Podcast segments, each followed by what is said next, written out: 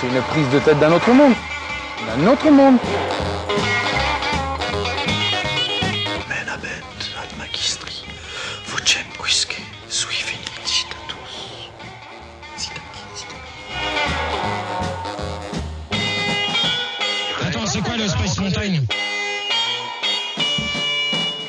Bonjour ou bonsoir, en tout cas bienvenue dans le Space Montaigne, pour ce troisième épisode consacré à la société de consommation de Jean Boudrillard, et plus précisément au chapitre sur la PPDM.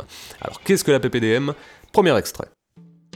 Avoir trouvé sa personnalité, savoir l'affirmer, c'est découvrir le plaisir d'être vraiment soi-même. Il suffit souvent de peu de choses.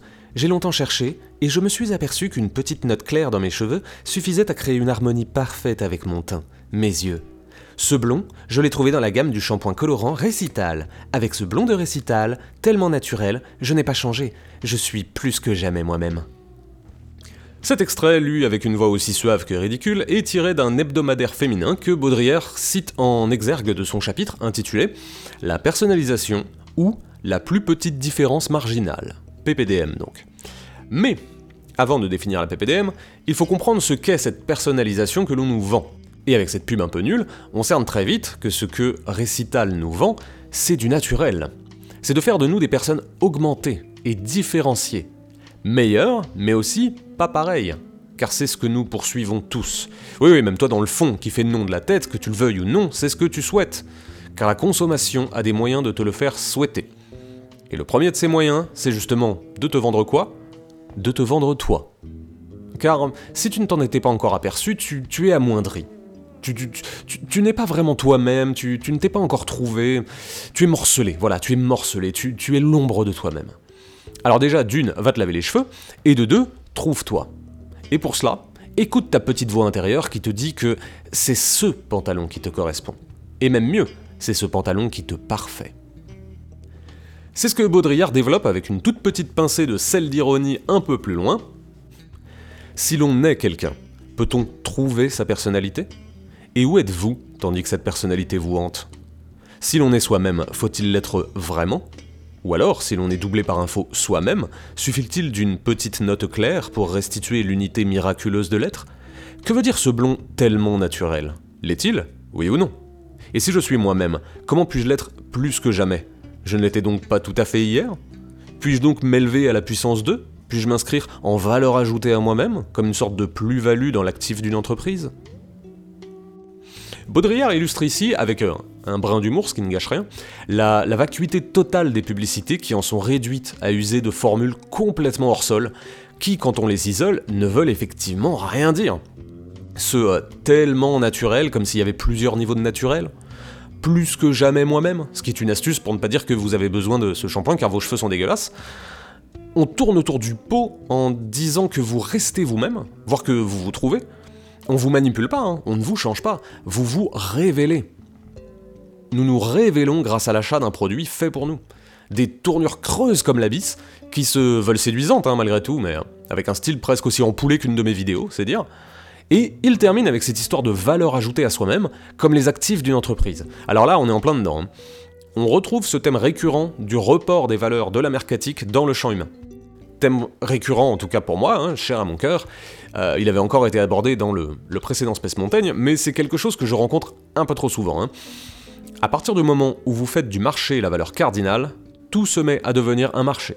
Suivant la logique bien connue du euh, euh, quand tout ce que vous avez est un marteau, tout se met à ressembler à un clou. Bah là c'est pareil, si vous baignez dans un marché global et que toute valeur supérieure lui est subordonnée, alors tout finit par devenir comme un rapport monétaire. Jusqu'au plus intime. Et il clôt d'ailleurs son introduction dessus, en écrivant On trouverait des milliers d'exemples de cet illogisme, de cette contradiction interne qui ronge tout ce qui a trait aujourd'hui à la personnalité. Or, ce qui est le plus demandé aujourd'hui, ce n'est ni une machine, ni une fortune, ni une œuvre, c'est une personnalité. Car si vous ne le saviez pas, vous n'avez pas vraiment de personnalité si vous ne consommez pas. Euh, rien ne vous définit tant que vous ne vous êtes pas défini par les choix de consommation que vous ferez. Arrivé à ce point, on se dit tous Ouais, super, je vais aller acheter du shampoing qui correspond à ma vraie nature, comme ça j'aurai une personnalité, les gens m'aimeront. En tout cas, c'est ce que moi je me dis hein, en lisant Récital. Manque de chance, Baudrillard va refroidir nos ardeurs, vu qu'il note juste après La publicité tout entière n'a pas de sens, elle ne porte que des significations. Ces significations, et les conduites auxquelles elles font appel, ne sont jamais personnelles, elles sont toutes différentielles. Elles sont toutes marginales et combinatoires. C'est-à-dire qu'elles relèvent de la production industrielle des différences. Si bien que se différencier, c'est précisément s'affilier à un modèle, se qualifier par référence à un modèle abstrait, à une figure combinatoire de mode, et donc par là se dessaisir de toute différence réelle, de toute singularité, qui, elle, ne peut advenir que dans la relation concrète, conflictuelle, aux autres et au monde. C'est là le miracle et le tragique de la différenciation. Eh oui, c'est incompréhensible. Euh, traduction donc. Ce que Baudrillard dit durant ce passage un peu chez Père, c'est tout simplement qu'à partir du moment où vous vous personnalisez, où vous devenez actif dans votre représentation, vous entrez dans le système mollasson de la différenciation. Vous laissez tomber les différences fondamentales afin d'entrer dans le jeu des différences marginales, des petites vétilles en fait. Ce qui au départ pouvait être une opposition fraternelle entre les gens, devient un affrontement de détails. Qui de la chemise bien repassée ou du jean troué? Qui du tailleur BCBG ou de la mini-jupe ras, la, le, genou? Euh, Ces petites différences marginales prennent le pas sur les problèmes profonds car elles permettent de se concentrer sur la surface, de s'estimer ou de se reconnaître grâce à des ensembles signifiants que nous apporte la consommation. Et il devient assez difficile de s'en extraire, hein, puisque, de toute façon, le système phagocytera les grandes différences. À commencer par la récupération des contre-cultures. Lorsque vous décidez, euh, moi euh, je porterai plus de Nike, maintenant j'achète tout à Biocop, bah vous faites rien d'autre que de changer de marque, vous ne changez pas de modèle. Vous avez troqué le A pour le B. Mais il ne s'agit là que d'un changement chromatique, comme passer du shampoing rouge au shampoing bleu, et ce choix esthétique est le fondement de la mode. Donc, le modèle. Car in fine, vous consommez toujours de la même manière. Or, comme il est dans l'intérêt de la mercatique que vous consommiez, la différenciation résout sa contradiction en multipliant l'offre. Par exemple, en proposant un jean sablé pour lui donner un aspect usé. Ce qui paraît bien hypocrite, hein, vu qu'il suffit de le porter un peu pour qu'il s'use, mais bon. Euh, ou encore, comme le chantait Didier Super, le modèle vous vend un t-shirt anarchie, mais qui vaut 300 balles. Le verre est dans le fruit. Et il développe juste après. La logique de la personnalisation est la même. C'est la concentration monopolistique industrielle qui, abolissant les différences réelles entre les hommes, homogénéisant les personnes et les produits, inaugure simultanément le règne de la différenciation. C'est ici un peu comme dans les mouvements religieux ou sociaux c'est sur le reflux de leur impulsion originelle que s'établissent les églises ou les institutions. Ici aussi, c'est sur la perte des différences que se fonde le culte de la différence. Il n'y a donc plus de différence entre un dreadeux et un gothique, entre un hippie et un surfeur. La seule différence, c'est l'enseigne du magasin.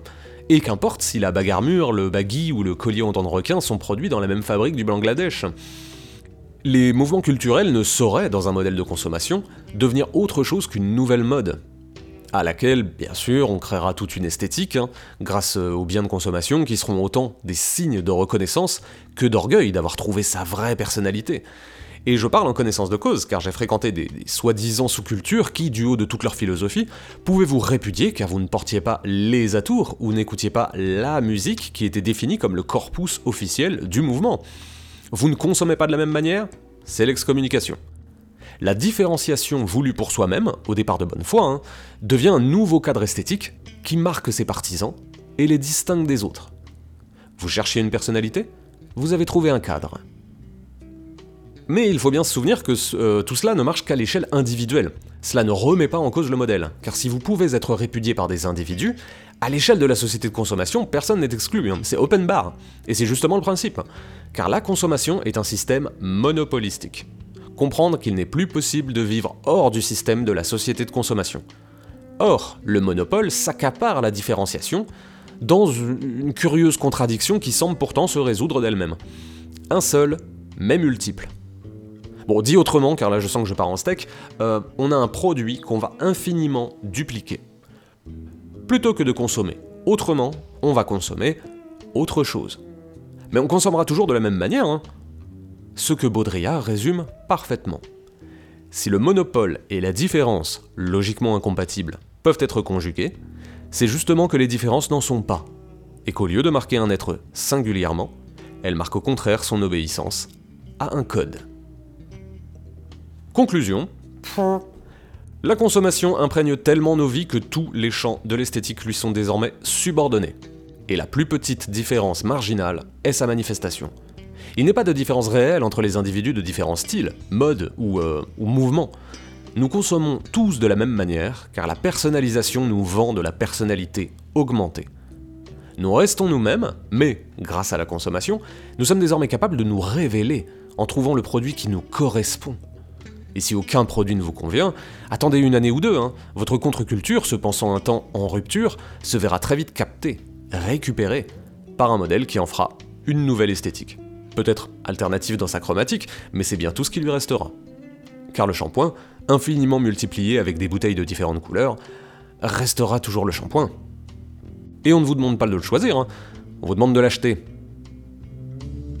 Merci à toutes et à tous pour votre oreille attentive, ou vos oreilles attentives si vous en avez une paire.